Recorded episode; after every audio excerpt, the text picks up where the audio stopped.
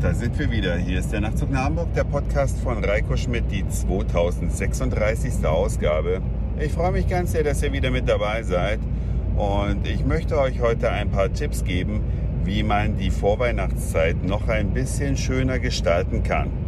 Viele gehen ja gerne mal auf den Weihnachtsmarkt, aber es gibt auch ganz besondere Weihnachtsmärkte an ganz besonderen Orten oder mit ganz besonderen Eigenschaften. Fangen wir mit dem ersten an. Unsere Firmenweihnachtsfeier fand dieses Jahr auch gewissermaßen auf einem Weihnachtsmarkt statt. Aber dieser Weihnachtsmarkt befand sich in einem sehr schönen Vergnügungspark, nämlich im Phantasialand in Brühl. Das Phantasialand, was ja vielleicht dem einen oder anderen bekannt ist, hat eine ganze Menge an aufregenden Fahrgeschäften und mittendrin eine Fläche, die nennt sich Berlin und die ist wunderbar weihnachtlich geschmückt.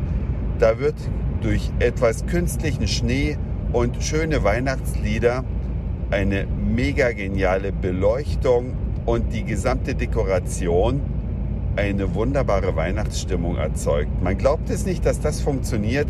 Es ist vielleicht ein bisschen Disneyhaft, aber gerade Disney ist ja dafür bekannt, dass es exzellente Unterhaltung versteht.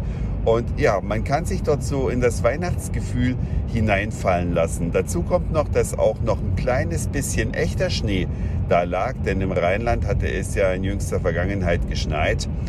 Aber der Weihnachtsmarkt, der ist nicht das einzige Highlight im Phantasialand. Der Glühwein ist lecker, das Essen schmeckt gut, aber die Fahrgeschäfte sind der eigentliche Kracher. Und die vielen Fahrgeschäfte, die es da gibt, möchte ich jetzt nicht im Einzelnen aufzählen, aber eins möchte ich herauspicken, weil das bei uns unisono für Begeisterung gesorgt hat. Alle Kollegen, die mitgefahren sind, hatten hinterher ein Lächeln ins Gesicht gemeißelt. Die Rede ist von Fly. Fly ist, wenn man es genau nimmt, auch nur eine Achterbahn, aber wenn man es ins Detail betrachtet, dann sieht man, diese Achterbahn, die macht vieles anders als die restlichen Achterbahnen, die man sonst so kennt. Zum einen ist diese Achterbahn thematisch ja, dem Fliegen gewidmet und das spürt man an allen Ecken und Enden. Gerade wenn man so wie wir im Dunkeln fährt, dann kommt man da in so eine nicht allzu stark beleuchtete Ecke des Phantasialandes und man sieht da Zeppeline, an der Decke schweben oder oben schweben. An der Decke kann man schlecht sagen, der Himmel ist ja die Decke. Und alles ist so wie das Fliegen von vor 100 Jahren gestaltet. So könnte man es vielleicht beschreiben. Und dann geht man durch ein längeres Gangsystem, bis man überhaupt am Eingang ist.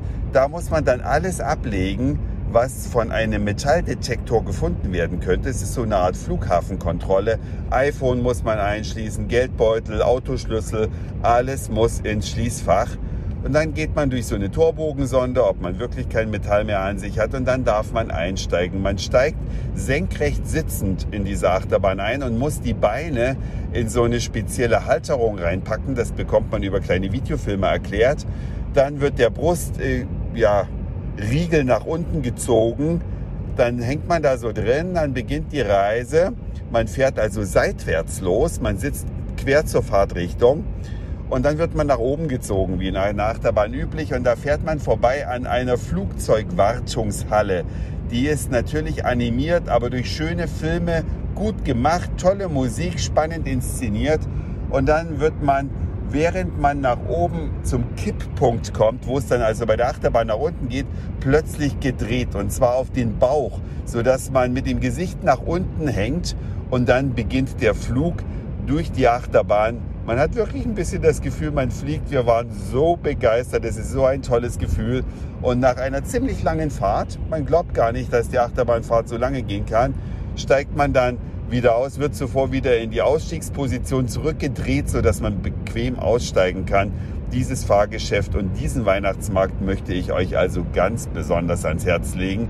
Wenn ihr vor Weihnachten noch ein paar Tage frei habt oder zwischen Weihnachten und Neujahr, das Phantasialand in Brühl in der Nähe von Köln erreicht man mit dem Auto, mit dem Zug oder auch gut mit dem Flieger, wenn man weiter weg wohnt in Deutschland. Es ist die Reise wert. Die Weihnachtsstimmung ist unvergleichlich gut und die Fahrgeschäfte sind ein Kracher. Tja, Und wenn man dann so wie ich gerade im Rheinland unterwegs ist, einen Tag später habe ich dann einen Freund getroffen. Die Nachtzug nach Hamburg Hörerinnen und Hörer, die schon länger mit dabei sind, kennen ihn. Das ist der Freund, mit dem ich häufig mal in den Urlaub fahre, egal ob das in Schweden war, egal ob das in Kuba war oder in Marokko. Ich habe jeweils im Nachtzug nach Hamburg davon berichtet und mit dem war ich jetzt in der Weihnachtsstadt und zwar in Kampen. Nicht das Kampen auf Sylt, sondern Kampen in Holland, nicht allzu weit weg von der Grenze. Und wenn man in Westdeutschland wohnt, dann würde ich es euch auch ans Herz legen, nach Kampen zu fahren. Das ist die Weihnachtsstadt der Niederländer. Abends äh, zahlt man 4 Euro Eintritt, dann ist das gesamte Stadtgebiet nicht nur weihnachtlich geschmückt, sondern ganz viele Bühnen mit Aufführungen. Und auch wenn man kein Holländisch spricht, kann man dem gut folgen. Mit Gesangseinlagen, ganz viele Bands, die Weihnachtslieder spielen. Es ist also eine Kulturweihnachten einerseits. Auf der anderen Seite gibt es natürlich auch Glühwein und Würstchen. Es gibt kostenlose Kirchenkonzerte. Wir waren bei einem Kosakenchor zugegen. Also es lohnt sich wirklich. Und der Oberknüller, der Glühwein auf dem Weihnachtsmarkt in Kampen, kostet zwischen 1,50 Euro pro Glas und 2 Euro pro Glas. Das ist kein Witz. Und es ist auch kein Preis von vor fünf Jahren.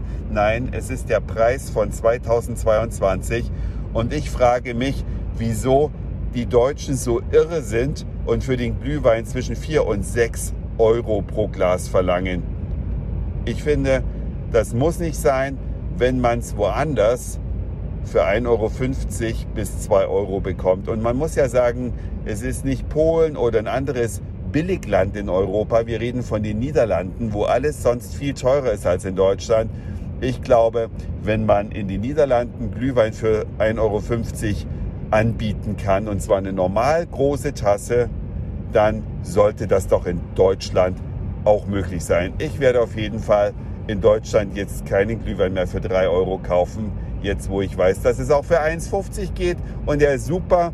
Die Bratwurst im Übrigen kostet 2 Euro, also auch nicht 3,50 Euro, nicht 4,50 Euro, nein, 2 Euro. Ich habe sogar die Variante mit Speck umwickelt genommen und Käse gefüllt. 2 Euro.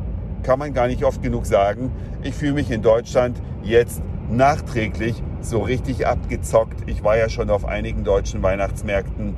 Also fahrt nach Holland, wenn es nicht so weit weg ist von euch. Es lohnt sich da auch mal die Weihnachtsmärkte zu besichtigen. Haben auch eine schöne Aufmachung und bieten auch noch ein bisschen Kultur obendrauf. Das war's für heute. Dankeschön fürs Zuhören, für den Speicherplatz auf euren Geräten. Ich sage Moin, Mahlzeit oder guten Abend, je nachdem, wann ihr mich hier gerade gehört habt. Und vielleicht hören wir uns schon morgen wieder. Euer Reiko.